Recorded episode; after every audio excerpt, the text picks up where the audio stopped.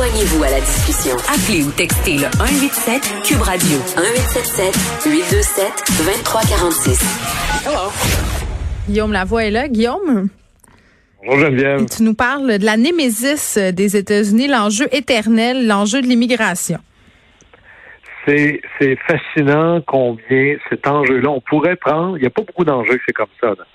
Mais on pourrait là, être des, des voyageurs dans le temps et tomber sur n'importe quelle année de l'histoire des États-Unis et l'immigration serait dans les trois principaux enjeux tout le temps, tout le temps, tout le temps. Et entre autres parce que euh, la, la raison pourquoi on parle de ça aujourd'hui, c'est parce qu'il y, a- il y a énormément de problèmes à la frontière sud. Et là, euh, c'était facile, là. Trump était le méchant, il mettait les immigrants illégaux en prison. Et là, Biden va arriver, puis ça va être merveilleux. On s'imagine que c'était juste une décision comme ça. C'est beaucoup, beaucoup, beaucoup plus complexe que ça. Et entre autres, parce que les États-Unis sont coincés dans entre la réalité et le rêve qui les a créés. Et ça, c'est une équation toujours difficile. Regardez, par exemple, la statue de liberté. Qu'est-ce que ça dit en bas de la statue? Ça dit Donnez-moi, donnez-moi vos masses de gens abandonnés, vos pauvres, ceux qui n'ont pas rien à faire. Donnez-les-moi. Puis moi, je vais faire d'eux euh, des gens productifs pour la société. C'est cette idée que les États-Unis, avant d'être un pays comme les autres, c'est une espèce d'asile. Euh, un, un Oui, c'est la terre de tous les possibles. c'est la terre des possibles, c'est la terre où là-bas, c'est-à-dire qu'on part toujours de quelqu'un ou d'un endroit où on a un peu moins de liberté Mhm. vers une terre un petit peu plus libre. Au départ, on fuyait l'oppression religieuse, on pouvait être aux États-Unis puis vivre sa religion comme on le voulait, on pouvait s'exprimer comme on le voulait, l'État avait pas le bras aussi long pour décider qu'est-ce qu'on avait le droit de dire et pas de dire. Je pouvais un peu faire mon rêve américain, c'est le monde aussi des possibilités. Alors, c'est tout ça, les États-Unis. Puis ce message-là, il, il résonne fort. Alors, plein de gens qui débarquent, Mm. là, on entend toujours, là, hein, c'est, le rêve américain, hein, mais mes parents sont débarqués du bateau, il n'y avait même pas de chaussures, et aujourd'hui, ils sont multimillionnaires. Évidemment, c'est une partie de l'histoire, mais c'est pas toute l'histoire. Mais il y a l'autre côté aussi. Et là, peu importe nos sentiments, il y a une espèce de, de limite, ne serait-ce que des fois physique, à la capacité d'accueil. Hein, par exemple, que ce soit des enjeux de culture, de langue, les immigrants qui arrivent, il faut leur donner des services de santé, d'éducation, il y a des enjeux de sécurité, il y a aussi des enjeux d'emploi. Beaucoup d'entreprises américaines poussent pour plus d'immigration parce que ça règle leurs problèmes de main-d'œuvre. Mm. Et beaucoup de gens, surtout à gauche, vous allez même l'entendre de Bernie Sanders en disant Mais là, plus de main-d'œuvre, ça veut aussi dire une pression à la baisse sur les salaires. Alors, c'est peut-être pas l'idéal. Alors, on est pogné là-dedans. Et ça, c'est juste si c'est de l'immigration légale, c'est-à-dire parfaitement en fil, etc. Le rajouter à ça le fait que je peux traverser et arriver comme ça. Et vous allez dans certains Mais oui, puis ça, écoute, écoute, monde, mais oui, Guillaume, puis on, on a, on, on a une espèce de d'impression, en tout cas, euh, on a des préjugés sur l'immigration illégale aux États-Unis, c'est ce que j'allais dire. On a tellement vu ça dans les médias, même dans les films, un peu partout. Puis Donald Trump a beaucoup tapé sur ce pion-là aussi, sur ce clou-là tout au long euh, de son mandat. Euh, on se souvient par ailleurs des espèces de cages là, pour immigrer, là, les enfants séparés de leurs parents. Ah, c'est des tragédies humaines terribles. Ouais. Et là, M. Biden avait dit, ben moi, je ne vais pas faire ça. Alors, et là, ce qu'on se rend compte, c'est ben si on fait pas ça, on fait quoi? Et là, ce que les États-Unis font, parce qu'il y a évidemment, la- la- le crime organisé soutient ça énormément. Alors, on prend des gens dans une certaine détresse, on leur fait payer des fortunes. Des fois, ils vont s'endetter auprès d'eux en collectant l'ensemble de l'argent de la famille. Et pour donner ça à des passeurs. Et les passeurs disent, ben là, vous savez que Trump est parti. Avec Biden, là, la frontière est ouverte, c'est super réglé. Donnez-moi donc 10 000 Et là, ils les font traverser, par exemple, une partie du Mexique. Et là, ils les laissent à la frontière, évidemment qu'ils se font attraper. Mais là, c'est le problème américain. Qu'est-ce qu'on fait? Trump, les mets en prison pour créer une espèce de message de désincitatif. Hmm. Là, il y a le message non volontaire de l'ouverture totale. Et là, ce que les États-Unis font, c'est qu'ils retournent massivement ces gens-là au Mexique. Alors, je passe par-dessus l'enjeu du COVID et de la distanciation. Mhm. Et c'est là qu'on voit que entre le principe d'ouverture et la dure réalité sur le terrain, il y a un choc extraordinairement difficile qui n'est pas pour le pays des licornes. Juste dire, parce qu'on est des démocrates, on a le cœur sur la main et c'est facile. Oui, puis il y a des enjeux d'image aussi là, pour le parti. Oui, et, des, des, enjeux de tous les cadres. Et même lorsqu'un président américain, Reagan l'avait fait, avait dit, OK, on a un vrai problème là, il y a un paquet d'illégaux ici. Même si les illégaux travaillent, c'est pas humain de laisser des gens être stressés dès qu'un policier qui rentre dans la pièce. Mm-hmm. Alors, on va régulariser leur situation. On va faire une amnistie générale. Le problème avec ça, et c'est ce qu'on entend aux États-Unis, c'est si vous faites une amnistie, un peu comme si vous aviez des, des, euh, des, amendes de, vitesse, des tickets de, vitesse pas payés. vous en avez tellement, savez-vous quoi, on, va passer l'éponge. On va annuler. Peut-être peut-être je suis en train de vous envoyer le message que ben payez-les pas, à un moment donné, l'amnistie va arriver. Ça mm. devient un incitatif. Et c'est là où ça devient très difficile. Et nous, comme Québécois et Canadiens, on a un petit peu d'humilité à prendre par rapport à ces enjeux-là parce que c'est passablement facile pour nous de dire, franchement, quelle inhumanité. La solution est tellement évidente. Ça, c'est comme la personne qui, je fais penser à Marie-Antoinette, quand les gens criaient, mais nourrissez-nous, nourrissez-nous pendant la Révolution française. Oui, puis qu'elle faisait ben des parties, puis qu'elle se vautrait, puis qu'elle buvait du champagne, ben puis qu'elle mangeait du gâteau. Qui mange des brioches, franchement. Mais ben, nous, on, est, on a deux océans. Le, on a le, pôle nord au nord, on a l'hiver, puis la frontière américaine au sud. On n'a jamais été confronté à ce qu'on vit en Europe, où tu peux avoir des masses d'immigrants. On a quelques personnes qui traversent là, sur un, le chemin Roxane. C'est un débat national. Imaginez ce que c'est si c'était des milliers de gens tout le temps. Alors, pas pour dire que les Américains ont raison, mais l'idée, c'est de dire peut-être que c'est facile pour nous de regarder ces enjeux-là sans regarder l'ensemble des réalités difficiles. Et ni les présidents démocrates, et encore moins les républicains, ont eu une réponse claire à ça. C'est une espèce de nœud gordien dont on sort jamais.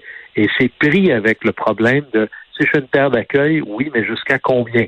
Et qu'est-ce qui se passe si mon corridor ou ma ligne, ma file d'attente officielle est dépassée à gauche et à droite par plein de gens que je ne peux pas enregistrer en même temps?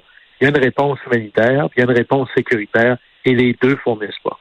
Oui, puis ça, ça nous démontre une fois de plus que ces enjeux-là qui sont hautement émotifs, ces enjeux humanitaires, sont très, très complexes. Puis tu peux être vraiment plein de bonnes intentions, puis avoir la ferme euh, intention de diminuer ce problème-là, puis donner des meilleures conditions de vie, parce que c'est par là que ça va passer. Là. Les gens ne traversent pas pour rien.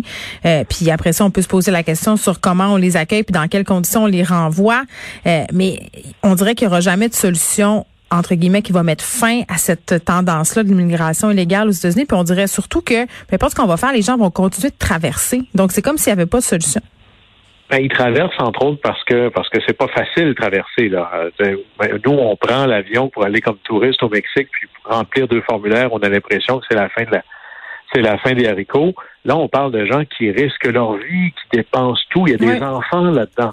Alors, si on le fait, on dit souvent, savez-vous ce qui arrive après un mur de 12 pieds? Des échelles de 13 pieds. C'est parce que les gens pensent sincèrement qu'ils vont trouver mieux pour eux, mais surtout pour leurs enfants. Alors, tant que, essentiellement, beaucoup de gens diraient ça, la seule raison pourquoi les gens vont aux États-Unis en quittant, par exemple, le Mexique ou pire, les pays encore plus au sud, c'est parce que leur situation est plus difficile au sud. D'ailleurs, quand il y a eu une très, très grave crise économique hmm. aux États-Unis dans les années 2007-2008, il n'y en avait presque pas de gens qui traversaient. Les immigrants illégaux aux États-Unis travaillent, ils sont pas cachés en dessous des ponts, ils ont des jobs. Ça veut dire qu'un qui a de l'emploi. ça fait notre affaire que ces gens-là occupent des emplois mal rémunérés avec aucune sécurité d'emploi.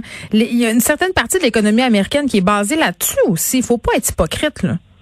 Absolument. D'ailleurs, quatre secteurs qui pourraient pas exister euh, s'il n'y avait pas la présence des immigrants euh, illégaux.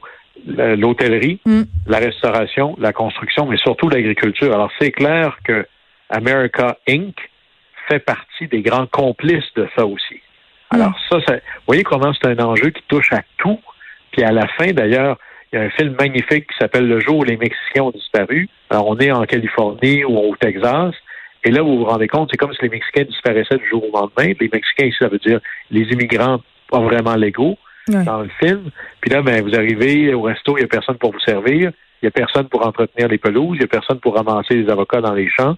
Alors, ça, ça devient extraordinairement difficile. Il n'y a pas un morceau de l'économie américaine, ou surtout la structure politique c'est le talon d'Achille. Mm-hmm.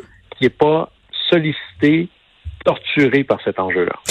Bon, euh, le Québec fait parler de lui ailleurs euh, dans le monde, mais peut-être pas pour des bonnes raisons. On parle des changements climatiques. Oui, alors euh, on entend parler des changements climatiques partout. Habituellement, c'est toujours une histoire du ailleurs. Hein? C'est des c'est des froids extrêmes au Texas, c'est des feux en Californie, c'est rendu quelque chose d'annuel. Mm-hmm. C'est un glacier qui tombe au Groenland ou en Alaska. Et là, j'ouvre mon Guardian, qui est le journal britannique par excellence, et là, section sur le Québec, changement climatique. Là, ailleurs, c'est nous autres. Le ailleurs, le ailleurs c'est ici. Hein, pour faire, je vais faire un Bernard Landry de moi-même. Urbi et orbi. les changements climatiques, c'est dans la ville et de par le monde. C'est partout. Et là, on est en Gaspésie, mais surtout aux îles de la Madeleine. les glaces, c'est là où les, grandes populations de phoques vont donner naissance pendant quelque temps. Et la manière dont ça fonctionne, c'est les petits des phoques, les blanchons, ne peuvent pas nager au début. Alors, c'est pour ça qu'ils sont tout blancs. Comme ça, ils se cachent sur la, glace. Et pendant un certain temps, ils doivent prendre une certaine taille. Et il faut que les glaces durent assez longtemps pour qu'ils aient la chance de prendre cette force pour que quand les glaces fondent, ils puissent partir avec les adultes. Y a cette année, non seulement les glaces ne seront pas là assez longtemps, mais il n'y en a même pas assez. Alors là, on a toute une population euh, de phoques qui est en péril mais aussi de touristes qui seront pas là, parce que les Blanchons, c'est cute, hein, ça fait venir les Brigitte Bardot puis les autres, mais en plus, mais là, on peut pas aller les voir, ils seront pas là. Alors là, on a des vraies conséquences de qu'est-ce que ça veut dire, pas dans les grandes théories de changement climatique, dans le monde du réel. On a, une, euh, on a une saison touristique qui est en péril, importante pour une région qui en a bien besoin. Là, on voit que ces enjeux-là locaux vont on va en avoir de plus en plus de ces histoires-là des nouveaux insectes qui n'étaient pas là.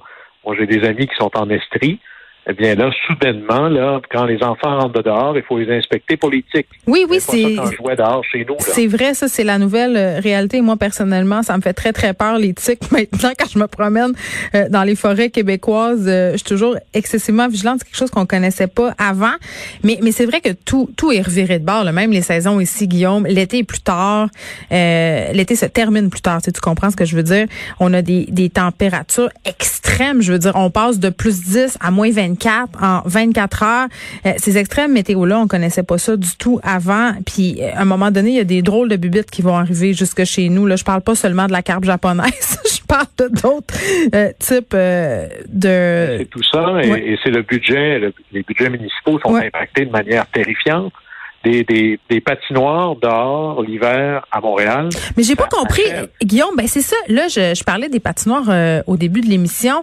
J'étais très très surprise de voir euh, les, les arrondissements. Je voyais un post passer sur les médias sociaux. Je pense que c'était l'arrondissement Plateau Montréal qui disait à l'année prochaine pour les patinoires. J'étais là, ah oui, déjà, mon Dieu, on, on est début mars. Puis je comprends là, cette annonce-là a été faite euh, pendant qu'il fait très beau. La, la glace des patinoires a fondu, donc l'entretien est difficile dans ce temps-là. Ça coûte de l'argent, mais je, je me disais sais, on a juste ça à faire pendant la pandémie, à les patiner avec nos enfants ou à les patiner nous-mêmes. Euh, la ville a déployé quand même euh, des, trésors, d'ingéniosité cet hiver en employant des canaux en neige, par exemple, pour euh, justement pallier au fait qu'on n'a pas de neige, tu sais, pour que les enfants puissent glisser. Ça aurait été quoi de continuer l'entretien des patinoires un petit peu au-delà de la date habituelle cette année? Moi, je me posais vraiment la question. Alors moi, je pense que ça, je veux pas être un prophète de malheur, mais je pense que ça achève parce que l'équation combien de jours c'est possible de patiner. Il faut qu'il fasse assez froid assez longtemps. Et s'il y a un redout, ben là, il faut recommencer. Alors d'ailleurs, on le voit là, si on avait mesuré le nombre de jours sur lesquels je peux patiner sur une patinoire ordinaire mm-hmm. à Montréal, c'est de plus en plus petit. C'est pour ça qu'on est rendu avec des patinoires réfrigérées dans certains Fait qu'ils vont faire le calcul, puis peut-être qu'on va perdre nos patinoires. Écoute, les bandes étaient déjà enlevées en fin de semaine quand je me suis promené 15 mars. Puis c'est ça. Ça va devenir une équation de plus en plus difficile. Même chose, vous voyez qu'il y a de moins en moins de piscines pour en la faveur des jeux d'eau, parce que dans les grandes chaleurs, le coût d'entretien et de chlore devient très difficile. Alors, ça a des changements, ça a des impacts sur les dépenses d'arrosage. Il faut arroser les arbres encore plus alors, tout ça va demander, oui, de l'adaptation, mais aussi beaucoup plus de dollars. Alors, hmm. les changements climatiques, c'est aussi des impacts budgétaires. Très bien, Guillaume, à demain. Au plaisir.